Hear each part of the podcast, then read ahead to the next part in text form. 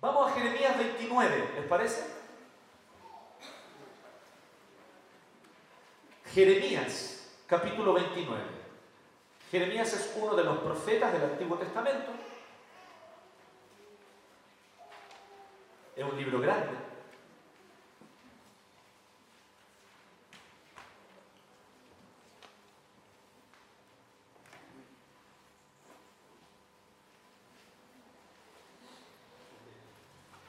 Y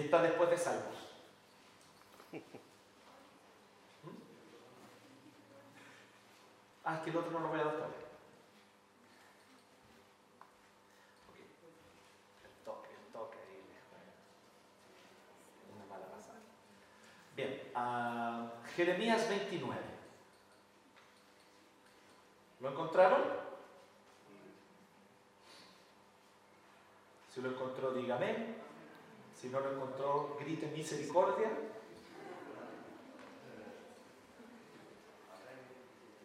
Ese chiste nunca falla, tiene más años que mi abuelita, pero nunca falla. Bien, Jeremías 29, del 4 al 7. ¿Ya? Vamos a leer ahí, eh, del 4 al 7. ¿Ya? De cualquier manera está proyectado, pero es bueno que usted que vino con su Biblia, ¿cierto? Vamos a humillar a los que no vinieron con Biblia. Quien vino con su Biblia, levante su mano. Y a los que no la levantaron están en pecado. Eh, entonces, eh, usted que vino con su Biblia, aproveche, saque un lapicito, si quiere marcar, si quiere anotar, es una buena práctica, ¿ya? Jeremías 29, dice así, así dice el Señor Todopoderoso, el Dios de Israel, a todos los que he deportado de Jerusalén a Babilonia. ¿De Jerusalén a dónde? Babilonia. Y miren lo que les dice Dios, construyan casas y habítenlas planten huertos y coman de su fruto. Cásense. ¿Quién que está soltero? El mensaje del Señor es un rema para ti. Especialmente si estás aquí con tu polola. Ok, no sé si es el caso, estoy diciendo por si acaso. Cásense y tengan hijos e hijas. Hay un orden, primero cásense, sí, pero. A veces los ocurren, sí, también. Amén. Pero después cásense igual. Casen a sus hijos e hijas, evidentemente cuando ya cumplen la mayoría de edad, para que a su vez ellos les den nietos. Multiplíquense allá y no disminuyan. Además, versículo 7, ¿a dónde los habían enviado? ¿Dónde estamos viviendo estas personas? En, en Babilonia, presta atención. Además, busquen el bienestar de la ciudad a donde los he deportado. Y pidan al Señor por esa ciudad. Porque el bienestar de ustedes depende del bienestar de la ciudad. Oremos. Gracias te damos, Señor, por tu palabra. Gracias, Señor, por cómo tú nos llamas hoy a vivir una verdadera espiritualidad, conforme a tu palabra. En el nombre de Jesús rogamos que tu sabiduría, la sabiduría que nos habla hoy, muchos, Señor, dicen, piden, claman y dicen, Señor, háblame. Muchos decimos, Señor, háblanos. Hemos abierto tu palabra y la hemos leído. Así que tú has hablado ahora. Y queremos escuchar atentamente lo que esta palabra significa para nosotros hoy. Pero gracias Señor, porque leer la palabra, leer la Biblia, es escuchar la voz del Espíritu Santo. La estamos escuchando en este preciso momento. Y te alabamos por este privilegio. En el nombre de Jesús. Amén. Bien. Así que esto es una carta. Lo que nosotros acabamos de leer es un extracto de una carta.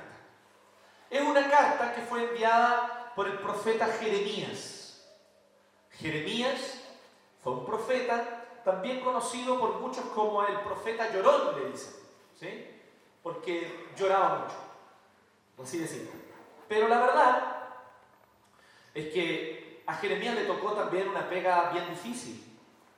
Jeremías fue uno de los últimos sino tal vez el último gran profeta que se levantó en Jerusalén. Al parecer el último, junto con un discípulo suyo y secretario, el discípulo suyo que se llamaba Baruch.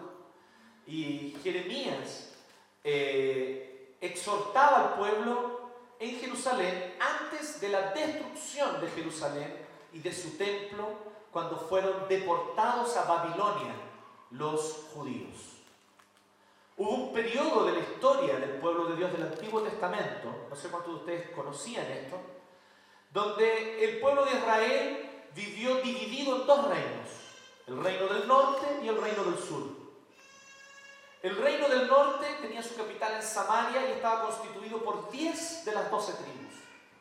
Tenía su propio linaje de reyes y su palacio de reyes en Samaria y construyeron en rebelión contra Dios un altar alternativo, o sea, un alter, uh, qué bueno, un, o un altar nativo, eh, en eh, Betel, que era en el norte. El reino del sur, sin embargo, fue constituido por dos tribus, Benjamín y Judá. Y estas dos tribus mantuvieron como lugar santo el monte de Sión en Jerusalén. Y allí entonces mantuvieron el templo que había construido Salomón. Y ahí se mantuvo el linaje de reyes que eran descendientes de David. Todo indicaba que el reino del sur iba mejor encaminado que el del norte. Sin embargo, no pasaron muchos años y el reino del sur también manifestó y mostró su idolatría y sus pecados. El Señor les envió profetas diciéndole, arrepiéntanse, porque si no, va a venir una nación más poderosa y yo voy a permitir a esa nación que los conquiste. Hubo muchas veces las cuales naciones poderosas amenazaron con conquistar Jerusalén y el Señor los libró, incluso a través de milagros, literalmente. Pero el Señor les dijo, va a llegar un momento donde ya no voy a hacer más milagros. Las consecuencias de sus pecados ustedes las van a sentir. Arrepiéntanse. Y muchos profetas hicieron este mensaje. El último de ellos, que predicó en Jerusalén, o uno de los últimos, como decía, fue Jeremías. Jeremías le tocó por lo tanto la parte más difícil porque era el momento del pueblo con el corazón más duro, fue el momento del pueblo con más idolatría y porfía, fue el momento donde le tocó enfrentar la contumacia, qué hermosa palabra, ¿le gusta esa palabra? No? Agréguenla a su vocabulario, contumacia. eres un contumaz, ¿cierto? Esa era una palabra que decía un querido pastor ya fallecido, ¿cierto? Nos llamaba contumaces a los lo éramos. La contumacia. Y ellos por causa de esa porfía, de esa dureza de corazón, Jeremías le tocó tal vez la parte más dura, más difícil. Y por eso lloraba tanto también. Y él decía en un momento, dice, Señor, cada vez que yo abro la boca es para hablar cosas malas. Me gustaría decir, oh pueblo de Sión, el Señor viene para bendecir, pero no, todas las veces que le abría la boca era para decirle, pueblo de Sión, arrepiéntanse, vuelvan al Señor, porque viene una nación, los va a conquistar. Y ahí el mensaje de Jeremías ya era un ultimato.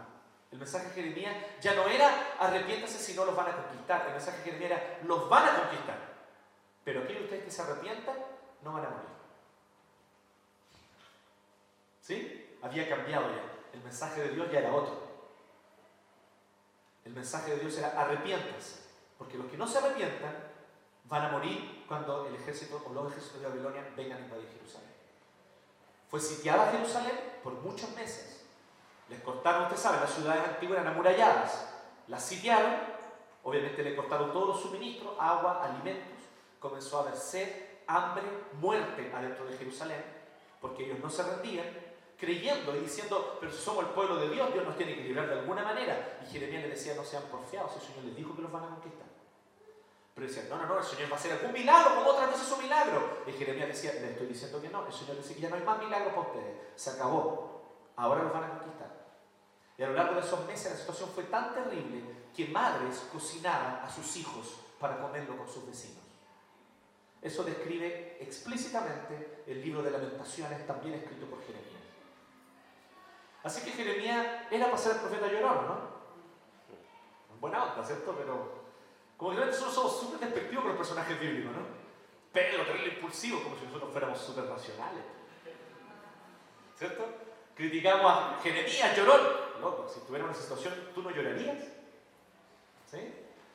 Así que Jeremías le toca quedarse, no solamente sobrevive, sino que él le toca quedarse en la región de Judá. Le toca quedarse, compró un campo y se quedó viviendo en Judá. Y los ejércitos de Babilonia le permitieron a Jeremías vivir en Judá. Así que Jeremías se quedó viviendo ahí y vio toda la desolación y la destrucción y la pobreza que quedó en Judá, porque quedó totalmente derrotada y asolada, toda esa región. Y todos los que no murieron fueron llevados cautivos a Babilonia. Y aquí es donde viene lo interesante y este contexto de nuestra carta. Cuando llegaron a Babilonia, los falsos profetas, hay gente que es muy porfiada, ¿no? Amén. Bueno, porfiada mal, ¿no? Ay, ¿Sí? Porfiada mal. Y lo- unos de ellos son los falsos profetas.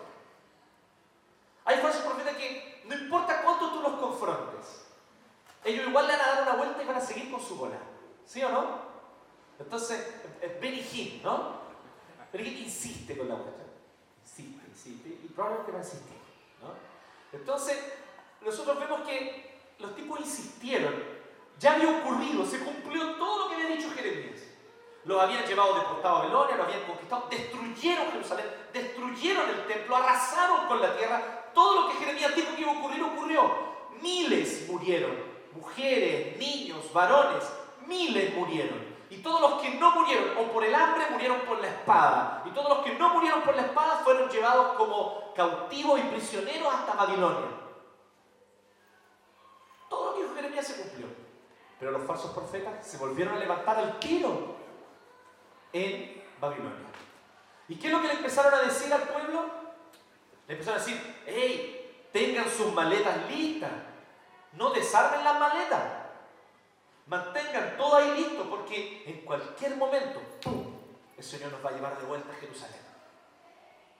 Y ahí Jeremías les escribe una carta de parte del Señor y les dice, no chiquillos, desarmen sus maletas, no las dejen armadas, porque ustedes se van a quedar ahí 70 años. Muchos de ustedes se van a morir en Babilonia y nunca más van a ver Jerusalén. Nunca más van a ver Jerusalén.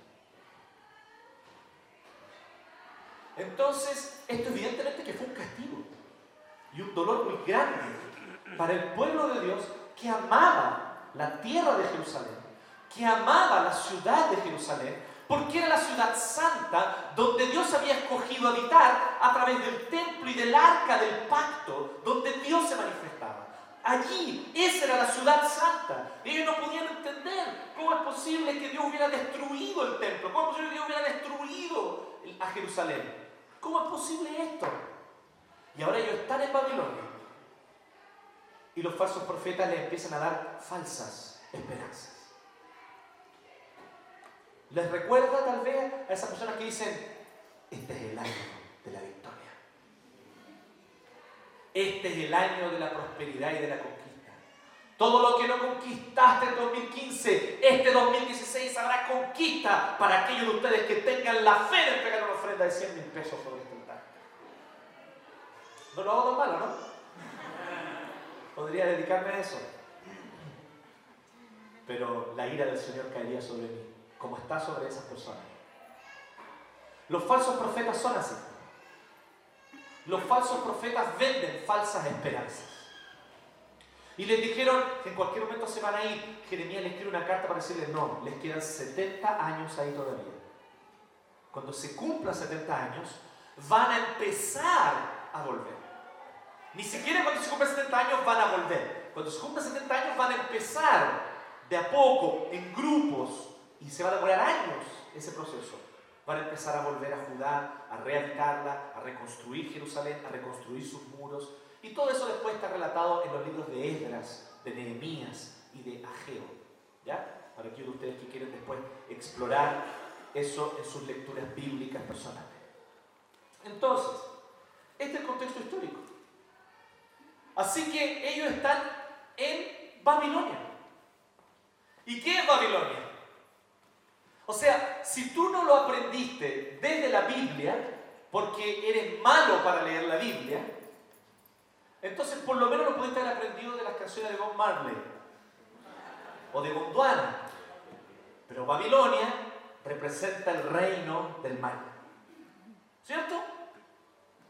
Y una cosa es cierta, Babylon will fall. ¿Cierto? Se va a demorar un rato, pero Babilonia va a caer. Y ellos son llevados a Babilonia, esta ciudad pagana, llena de falsos dioses, llena de violencia, llena de la lógica de que aquí el más fuerte vence. Lleno de clubes de campo donde los grandes empresarios se ponían de acuerdo para subirle el precio al confort. Así era Babilonia. Donde los hijos de los gobernantes, a través de empresas truculentas, ¿cierto? A pesar de toda la corrupción, se libraban porque tenían comprados a los jueces. Y por lo tanto, no solamente eran librados de lo que se les acusaba y de los crímenes cometidos, sino que incluso cuando se les daban penas eran penas muy pequeñas como un par de clases de ética. Eso es Babilonia, ¿me entienden lo que quiero decir o no? Babilonia es un sistema corrupto, gobernado por el amor al dinero, por el amor al poder, por el amor a la gloria de este mundo. Y hoy día, nosotros como iglesia estamos aquí no para hacer ni vivir conforme a los preceptos y principios de Babilonia, sino para ser y vivir conforme a los preceptos del pueblo del Señor. Porque nosotros que estamos aquí, que hemos creído en Cristo, somos el Israel de Dios. Pero somos el Israel de Dios en medio del cautiverio babilónico. ¿No les parece a ustedes eso? Si me quiero comprar una casa, voy a tener que ir a Babilonia y hacer y pactar un crédito hipotecario, ¿cierto? Con el señor Andrónico Babilónico. Entonces, Babilonia. Eso es lo que nosotros somos. Vivimos aquí. Algunos creyentes han querido ser muy radicales en decir, no nos contaminemos con Babilonia. Y es correcto, ese es un llamado bíblico, no nos contaminemos con Babilonia. Pero han entendido mal lo que significa contaminarse con Babilonia. Y lo que hacen es retirarse a las montañas, retirarse a monasterios, encerrarse, enclaustrarse. No involucrarse en el mercado de trabajo, no involucrarse en la ciudad. Pero ¿saben que lo interesante es que eso no es el mandato que Dios da a Israel en Babilonia? Israel en Babilonia es llamada a construir casas, a multiplicar sus hijos, a multiplicar el testimonio de Dios a través de sus hijos. Y a ser parte del tejido social de Babilonia. Y hay ejemplos notables de esto, notables. Uno de los ejemplos más notables para mí, y siempre lo he admirado muchísimo, una de las razones es porque no llegaba atrasado en medio del sermón al culto, era Daniel. Daniel. Daniel fue un tremendo profeta. Daniel como profeta del Señor, él vivió no solamente en Babilonia, el loco vivió en el palacio de los reyes. O sea, allí donde está el núcleo de la podredumbre moral y espiritual. Ahí, en, en, el mismo origen de la putrefacción babilónica, allí vivió Daniel. En el palacio y en la corte de los reyes de Babilonia, donde los grandes y poderosos de Babilonia justamente se reunían para ponerse de acuerdo en las colusiones que iban a hacer y subirle el precio a los pollos en el supermercado. Allí, allí vivió Daniel. Y Daniel es un ejemplo de integridad en ese medio. Pero por lo mismo, no solo fue amenazado de muerte muchas veces, sino que incluso por lo mismo él llegó a ser rechazado por sus pares, rechazado y odiado por todos aquellos que están sedientos y que estaban sedientos por gloria de este mundo y por riquezas de este mundo. Me preocupa profundamente cuando creyentes participan del sistema, pero son alabados, halagados y adulados por los corruptos. Es una mala señal. Yo creo profundamente, así como veo en el ejemplo de Daniel o en el de José en Egipto, que necesitamos creyentes en esos medios. Que tiene que haber creyentes entre los grandes empresarios, creyentes entre los políticos, creyentes en el Congreso, creyentes en la moneda. Pero esos creyentes, una señal de que realmente están allí dando testimonio, es que sus pares, llenos de ganancia, de deseo de ganancia, de codicia y de ambición, no los van a amar, los van a odiar. Esa es una señal de que están haciendo bien su pega delante del Señor. Entonces, si nosotros miramos esto, Daniel es justamente después de este periodo. Daniel es llevado a Babilonia aún cuando niño. Cuando niño. Así que él debe haber sido uno de los que leyó esta carta que Jeremías mandó. Y después, ya adulto y viejito, terminó siendo uno de los consejeros de los reyes. Y Babilonia efectivamente cayó. Cayó y llegó el imperio persa, que conquistó Babilonia y tomó el poder en lugar de los babilonios. Y Daniel siguió siendo consejero del rey persa. ¿No les parece interesante eso? Babilonia cayó y los humildes siervos del Señor permanecieron. Pero aquellos que se ven en el sistema, cuando el sistema comienza a caer, ellos caen con el sistema ¿Sí? Entonces, ¿cuál es el llamado que el Señor hace? Yo lo resumiría obviamente y evidentemente en tres declaraciones. Yo diría que la verdadera espiritualidad a la cual llama Jeremías aquí, si ustedes se fijan, es la espiritualidad del jardín del Edén. ¿Se acuerdan del jardín del Edén? La espiritualidad de Adán. Si no se acuerdan, revisen en YouTube el primer mensaje de esta serie y allí ustedes se van a encontrar cuando nosotros hablábamos acerca de cómo era la espiritualidad de Adán. Y la espiritualidad de Adán no era una espiritualidad de, solamente ayunos y oraciones y alabanzas y cosas así, no. La espiritualidad de Adán era una espiritualidad de vivir en familia, de vivir en comunidad, de disfrutar de los bienes de la tierra, de comer las frutas más ricas, de disfrutar una tarde al sol a la orilla del río, de disfrutar del sexo en la vida matrimonial. Todo eso era parte de la verdadera espiritualidad de Adán. Era una espiritualidad integral. De cuidar la creación, de cultivar la tierra, de trabajar la tierra, de plantar la semilla. Todo eso Adán lo hacía antes de la caída. Y aquí recordamos un principio muy importante que lo comprobamos en el Génesis. Es absolutamente falso que el trabajo es castigo por el pecado.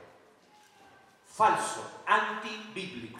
La verdad bíblica es que el trabajo, el, el encargo que Dios le dio a Adán antes de que el pecado entrara, antes de la caída. El trabajo es bendición, es llamado, es Dios llamándonos a manifestar su gloria a través de nuestros dones, talentos y capacidades.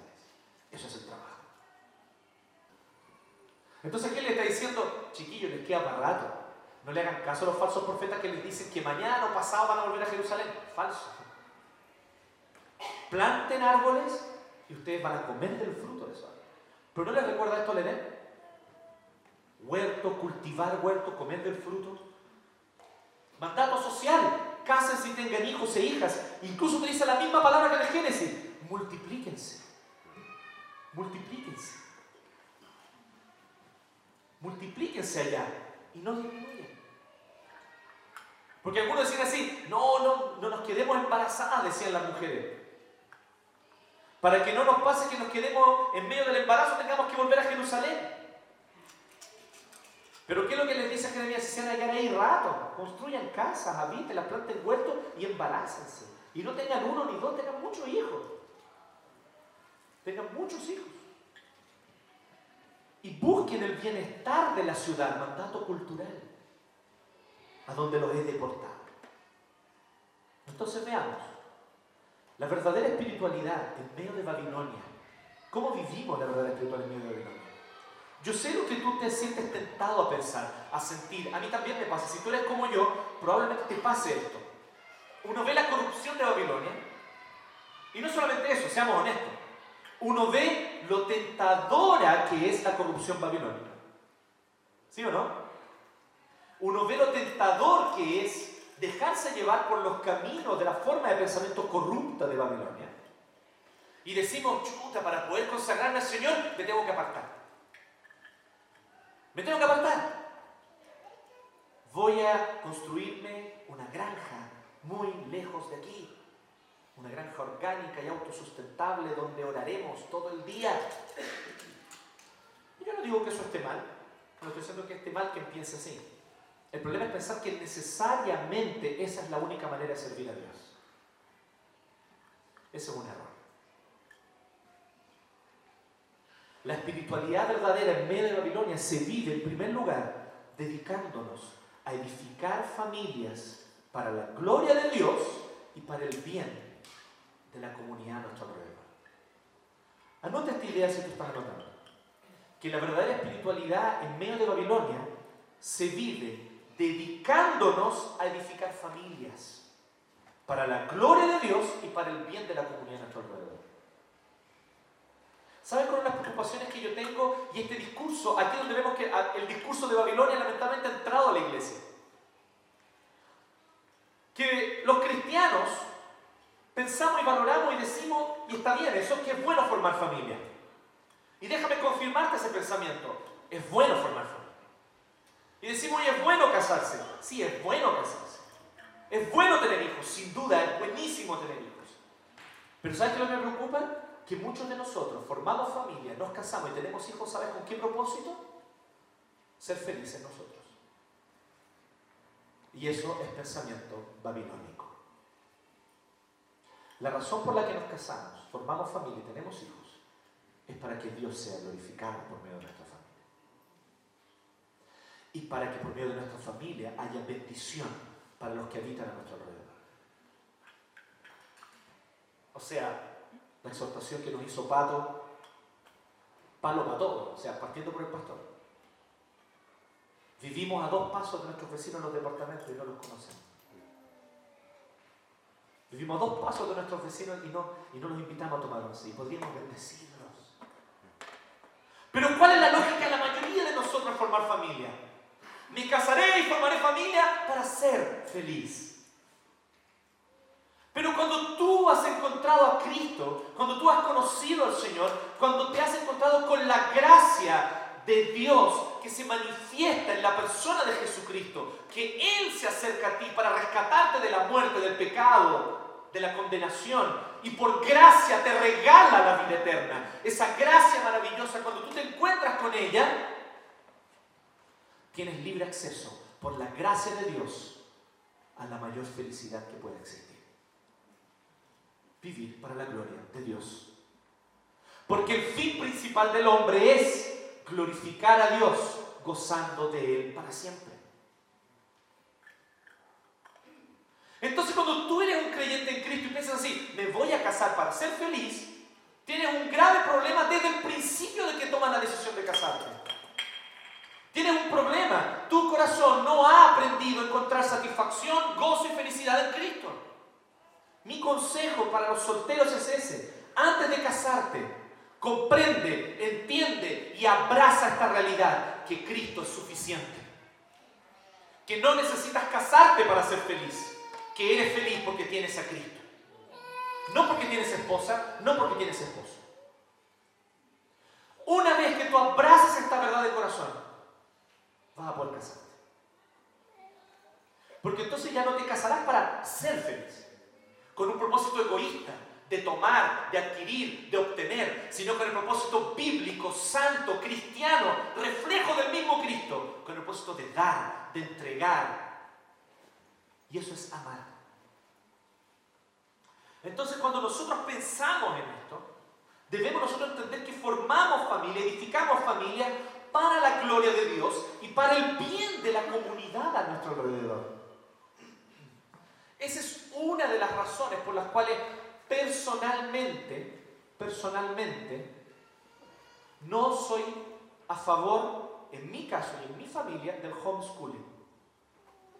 Quiero que mis hijos sean bendición en sus colegios.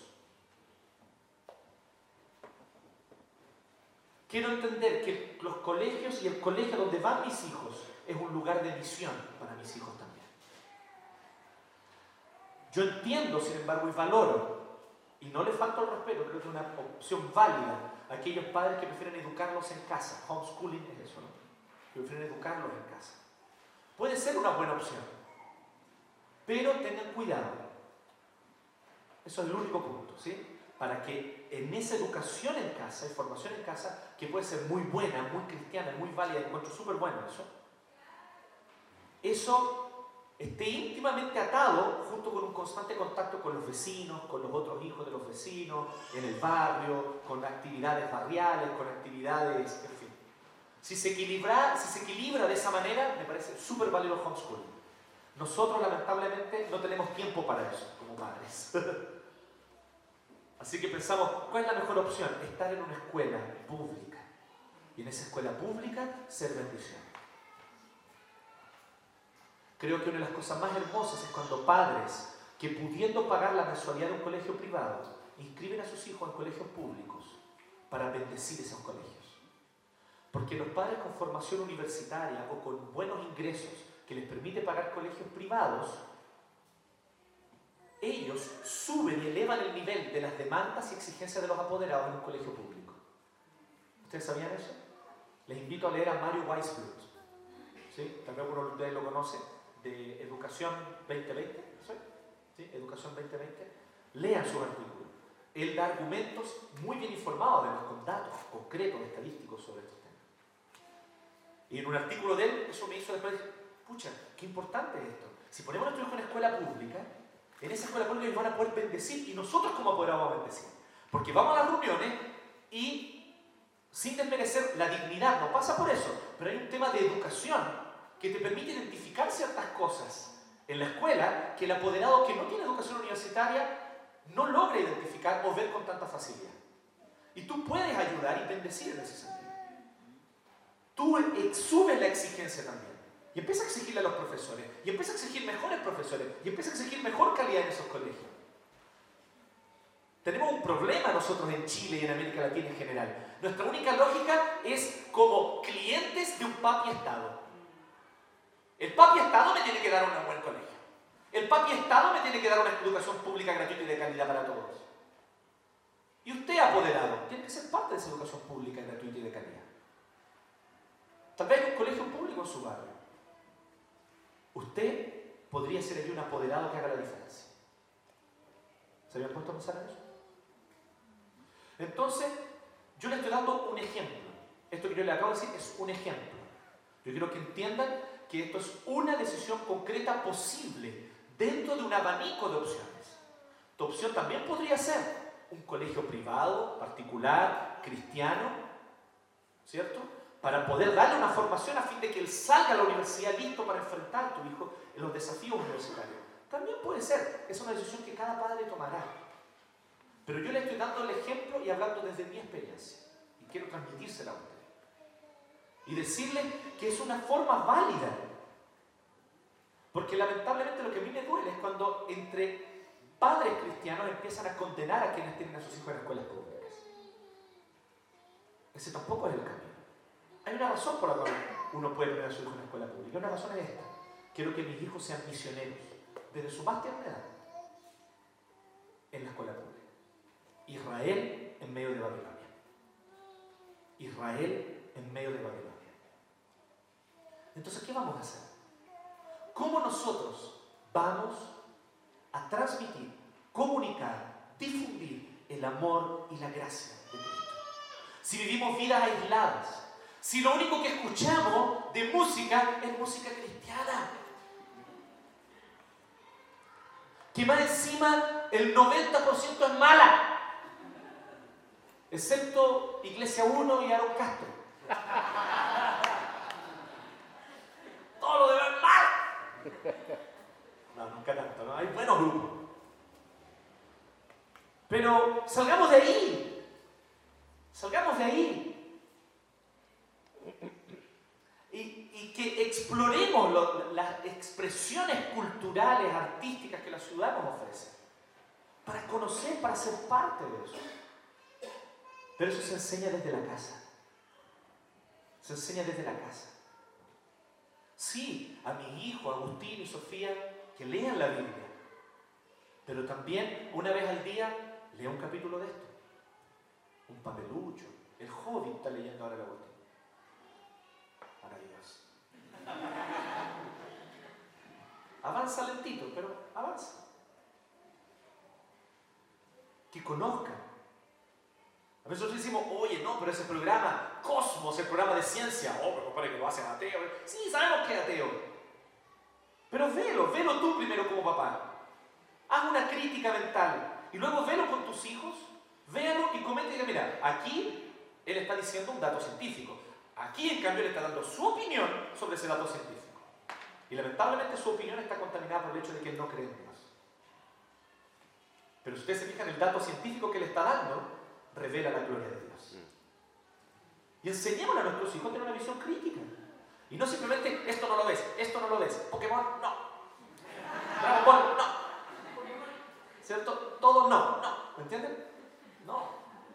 O sea, nosotros necesitamos enseñar a nuestros hijos. La edad estoy de acuerdo, tal vez hay bonitos que no son por niños de 6 años, 7 años, sino por niños más grandes. Tranquilo, yo no estoy diciendo papás que tengan que tomar las decisiones que yo tomo. Yo lo que les estoy diciendo es que tengan cuidado, porque el aislamiento no siempre te asegura hijos creyentes en el futuro. ¿Sí? ¿Qué tal si nosotros les mostramos a nuestros hijos desde su más tierna infancia que la fe se vive en la ciudad?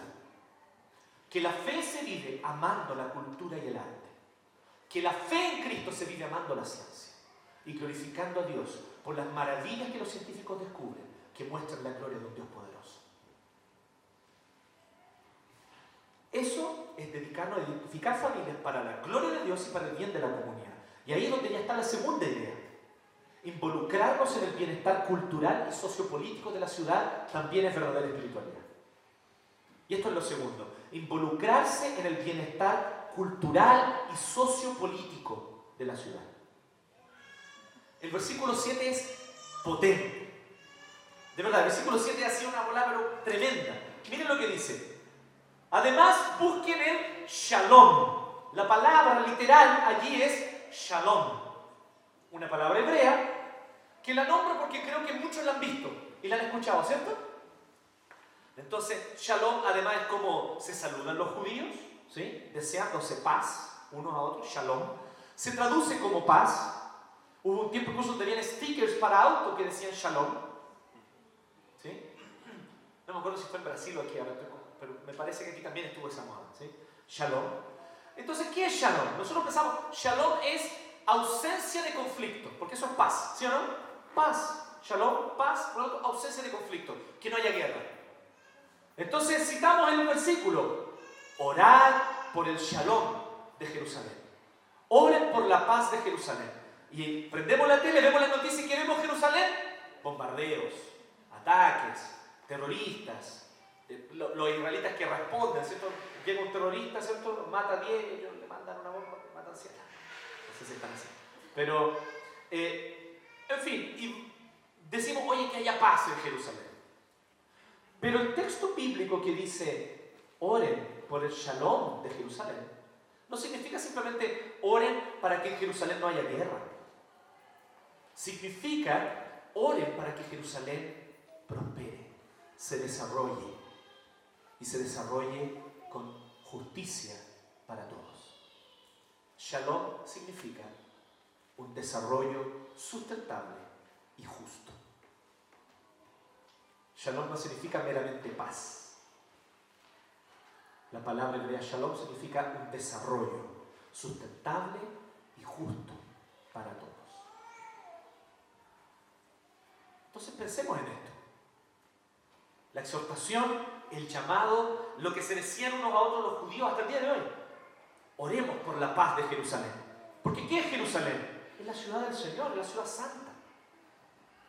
Pero miren lo que le dice aquí Dios, versículo 7. Busquen el shalom de la ciudad donde los he deportado y oren al Señor por ella. Esto es una bola loquísima para un judío. Al judío siempre le habían enseñado, ora por la paz de Israel. Ora por el bienestar de Israel. Ora porque el desarrollo justo y sustentable se en Jerusalén.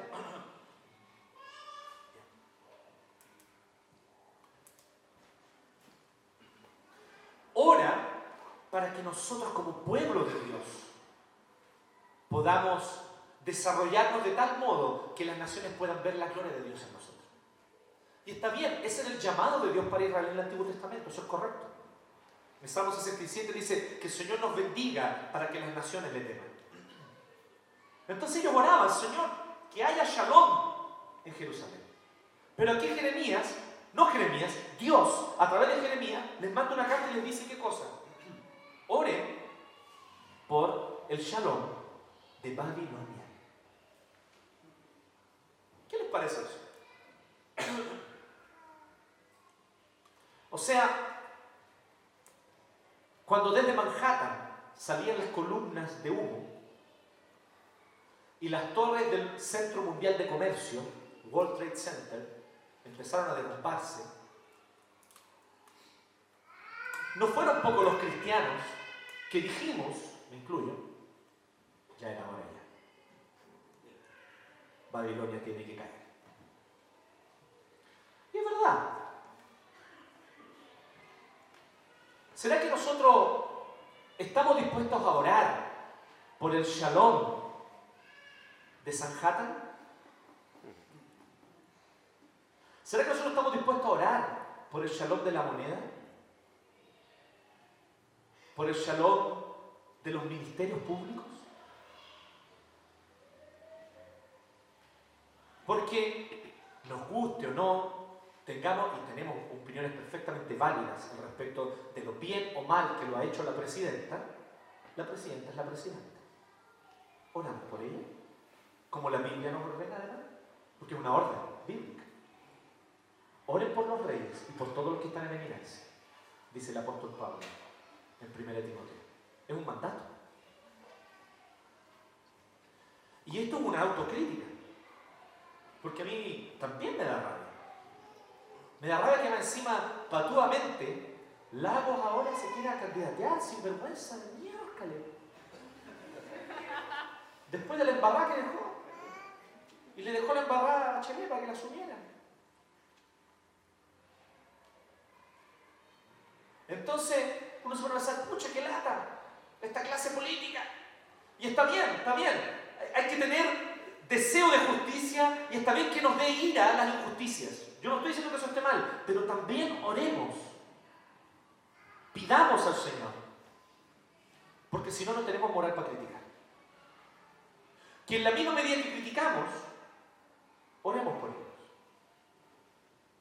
Porque yo creo que no son críticas al voleo. No son críticas de, ah, rebeldes sin causa. Son críticas con razón. Son críticas con argumento, con fundamento, buscando y queriendo y anhelando un país mejor. Y muchos de nosotros difundimos nuestras críticas con un propósito. Que ojalá las personas que nos escuchan o nos leen en el Facebook tomen mejor conciencia para la próxima vez que voten. Por favor. Y por favor, voten. Porque es por aquellos de ustedes que no votaron que esta cuestión sigue como está. Entonces, está bien la crítica. Pero hagamos algo al respecto también. Y partamos por orar, nos dice aquí. Orar, pidan al Señor por Babilonia. Qué mandato más loco, ¿no les parece, no? Pidan al Señor por Babilonia. Porque el shalom de ustedes va a depender del shalom de la ciudad.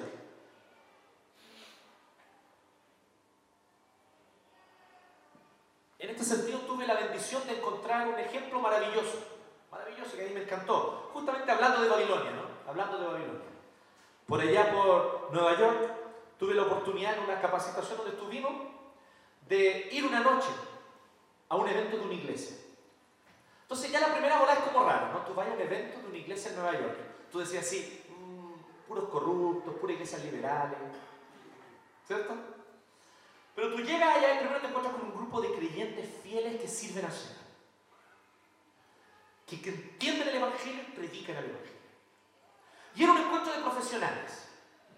Y habían sido invitados especialmente profesionales del área del comercio, del comercio, del gran comercio y, del la, y de la banca, y del área del diseño. Porque ese día iban a dar su testimonio dos personas que trabajaban en esa área. El primero que se levanta, un presbítero de una iglesia presbiteriana, un varón creyente, un hombre de buen testimonio, trabajando en uno de estos grandes bancos de Wall Street por años y hablando acerca de la importancia de la ética y la probidad en ese medio. Y diciendo, cuando estaba la locura en Wall Street, todos enriqueciéndose con bonos absurdos, los que mantuvimos la integridad, la ética y la mesura, fuimos los que continuamos. Los demás, con el 2008 y la crisis, cayeron. Los que no se suicidaron, perdieron su, pena. Hay un testimonio potente de Danieles en medio de Babilonia. Después se levanta otra comadre, joven. Ahora tenido 40, 42, toda joven. Directora de la Escuela de Diseño Parsons, una de las mejores escuelas de diseño de Manhattan, de Nueva York y del mundo. Porque ser uno de los mejores diseños en Nueva York es uno de los mejores diseños del mundo dando su testimonio de que nació y se crió en una, familia evangélica en Irlanda. Pero siempre le gustó el diseño de vestuario. Y en Irlanda no había desarrollo de esa área. Y ella oraba al Señor y decía, Señor, me gusta esto, pero ¿qué voy a hacer con esto? ¿Cómo te voy a servir con esto? Se fue a Nueva York donde podía aprender. Instaló una boutique y le empezó a ir bien. Y le fue tan bien que ella empezó a contratar gente y a enseñar informalmente a alumnos que estaban en eh, práctica. La escuela Parsons le echó el ojo y le invitó a ser su directora. Creyente, miembro también de una iglesia presbiteriana. Y ahí estaban estas personas dando testimonio de lo que es ser Danieles en medio de Babilonia. Porque el mundo del diseño de vestuario, convengamos aquí, ¿cierto? Especialmente en Manhattan, es un mundo bastante frívolo, ¿no? De pasarelas, ¿cierto? De Flash, de Solander, ¿no? Con su mirada. Entonces, e, ese, ese, ese mundo, y ella está ahí como creyente dando testimonio, publicando libros, escribiendo, escribiendo artículos. Entonces, cuando uno se pone a pensar, uno dice, esto es lo que Israel fue llamado a ser en Babilonia. Esto es lo que nosotros, el Israel del Nuevo Testamento, somos llamados a hacer en medio de esta Babilonia donde Dios nos ha puesto. Entonces, ¿quiénes van a ser de ustedes? Los músicos que van a llevar la gloria de Dios, no solamente cantando canciones de adoración, que está bien, es válido, si es tu llamado, dale, pero cantando canciones que hablan y que anuncian la gloria de Dios en medio de muchas otras cosas, la realidad social, la realidad política, la realidad cultural las relaciones de pareja. Hay muchos temas por los cuales podemos cantar, no solamente adoración. Hay muchas temáticas bíblicas para cantarlas. ¿Dónde van a estar aquellos que, bueno, siempre pongo la vara alta en esto, ¿no? Que como baja es la vara más alta que puede existir. No hay vara más alta que esa, así que por eso no fui al chancho. Pero como baja van a marcar la historia de la música para siempre para siempre. Entonces, pensemos al respecto de esto. ¿Dónde están aquellos que a través de un desarrollo consciente de sus ideas políticas, no dejándose llevar por la tendencia más para la izquierda o para la derecha que tengan, sino con ideas políticas fundamentadas en valores bíblicos, van a anunciar en la arena pública que es necesario un nuevo país, un nuevo sistema, una nueva forma de vivir la vida social en este país. Que la solución no está en entregarle todo en las manos al mercado, endiosando al mercado como un ídolo inmundo. Pero tampoco está la solución en endiosar al Estado, entregando todo en las manos del Estado como un ídolo totalitario. La solución está en ciudadanos que siendo responsables asumen su responsabilidad y viven con integridad en medio de sus labores sociales. Que en vez de hacer promesas vanas, invitan a los ciudadanos a hacerse responsables. Si ser ciudadanos de un país, queridos amigos y hermanos, no es ser clientes de un papi Estado. Ser ciudadanos de un país es construir ese país. con tu emprendimiento. Así que ¿dónde están ustedes los emprendedores que van a dar y generar empleos para otros? Que van a dar un trato digno a sus trabajadores. Que no van a permitir que pase un año donde tu empresa mejore las, ganancias sin mejorarle también el salario a los que trabajan para ti. Sin tacañerías. Porque a este país estadísticamente lo mueven las pymes. Ustedes saben eso, ¿no? Estadísticamente este país lo mueven las pymes. Así que que se pudran los grandes empresarios. No lo necesitamos, nunca lo hemos necesitado.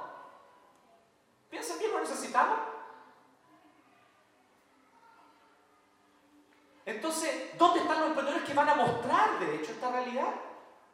Y le van a mostrar a la gente que está en una matrix cuando piensa, oye, es que si dejan de existir las grandes tiendas y los retail, no va a haber abastecimiento en el país. Eso es falso. Es una matrix. Entonces necesitamos nosotros emprendedores cristianos, ingenieros cristianos, arquitectos cristianos, profesores cristianos, que muestren que toda la ciencia y los conocimientos son para la gloria de Dios. Y padres cristianos, queridos padres, que le enseñen a sus hijos que los profesores deben ser honrados, porque los profesores no son sus empleados. Un profesor, aunque sea de un colegio particular, no es tu empleado. Él le enseña a tu hijo horas al día, respétalo, honralo y enséñale a tu hijo honrar a sus profesores también.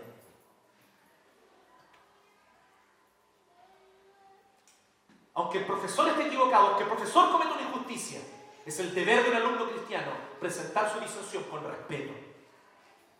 Porque un profesor es digno del mayor respeto. Para mí es la profesión que merece el mayor respeto de todas.